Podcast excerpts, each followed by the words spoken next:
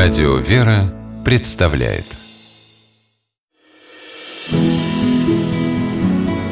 Имена, имена милосердие. Большой рынок города Баку напоминал восточный базар из сказок «Тысячи и одной ночи». В воздухе витали ароматы пряных трав и специй, а торговцы наперебой зазывали покупателей отведать медовых фиников, сахарного инжира, сладкой пахлавы и мягкого шербета. «Красавица, посмотри, какой виноград!» обратился продавец фруктов к юной худенькой девушке с вьющимися светлыми волосами. Но она лишь покачала головой и поспешила пройти мимо. Ни виноград, ни пастила ее не интересовали. Она направлялась в барахольный ряд, где за сходную цену можно было купить хоть и поношенную, но вполне приличную одежду.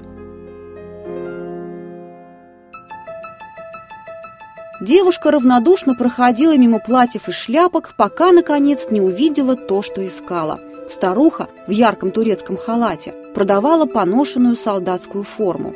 Девушка приценилась и, вопреки неписанному закону всех восточных базаров, не торгуясь, купила у удивленной старухи китель, брюки и фуражку. Юную особу звали Антонина Пальшина. Она собиралась на войну. Антонина родилась в селе Шеверялове Вятской губернии – о том, что совсем неподалеку, в Елабуге, жила когда-то героиня войны 1812 года Надежда Дурова, чей подвиг Тоня собиралась повторить, девушка не знала. Впрочем, она вообще не знала о существовании легендарной кавалерист-девицы, ведь образование Антонина смогла получить лишь самое начальное – три класса сельской церковно-приходской школы. Но одно она знала точно – нет большей любви, если кто положит душу свою за друзей своих. Это сказал Христос, и этому ее учили. Тоня была готова пожертвовать единственным, что у нее было – жизнью во имя Родины и ближних. В 1914 когда началась Первая мировая война, Антонине Пальшиной исполнилось 17 лет.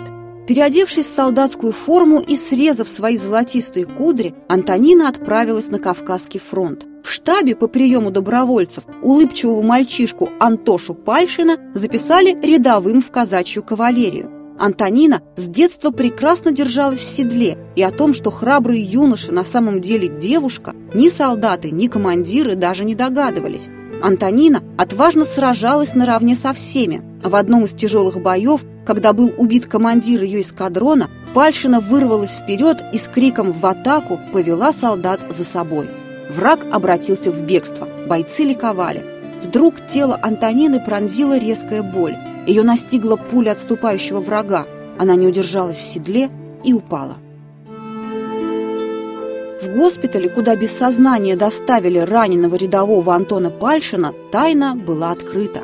О том, что в кавалерии под видом мужчины воевала девица, тут же доложили командованию. Антонину отправили по месту прописки в Вятскую губернию. Этого девушка боялась больше всего. И хотя на родине ее чествовали как героиню, Тони искала любую возможность, чтобы вернуться на фронт. Вскоре она представилась.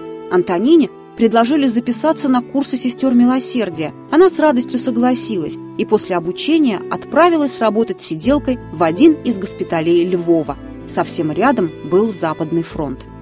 Она ухаживала за ранеными самоотверженно, не смыкая глаз и не покладая рук, но сердце ее рвалось туда, откуда раздавались взрывы и доносились звуки канонады.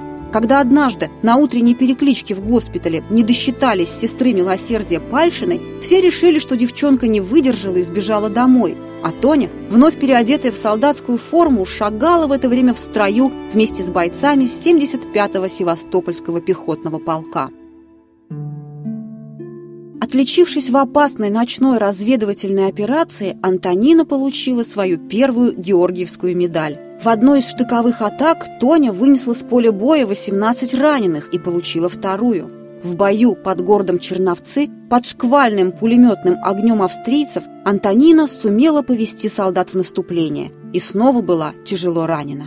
На сей раз, узнав, что Антон Пальшин на самом деле барышня, ее не стали отправлять домой. Награду за проявленное мужество – Георгиевский крест третьей степени – Ей, уже как Антонине Пальшиной, торжественно вручил сам генерал Брусилов.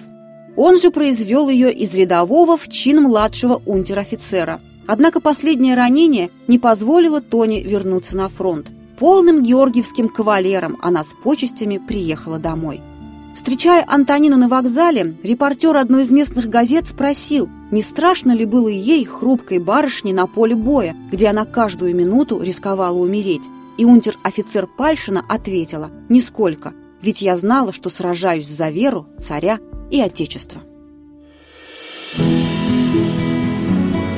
Имена, имена милосердие.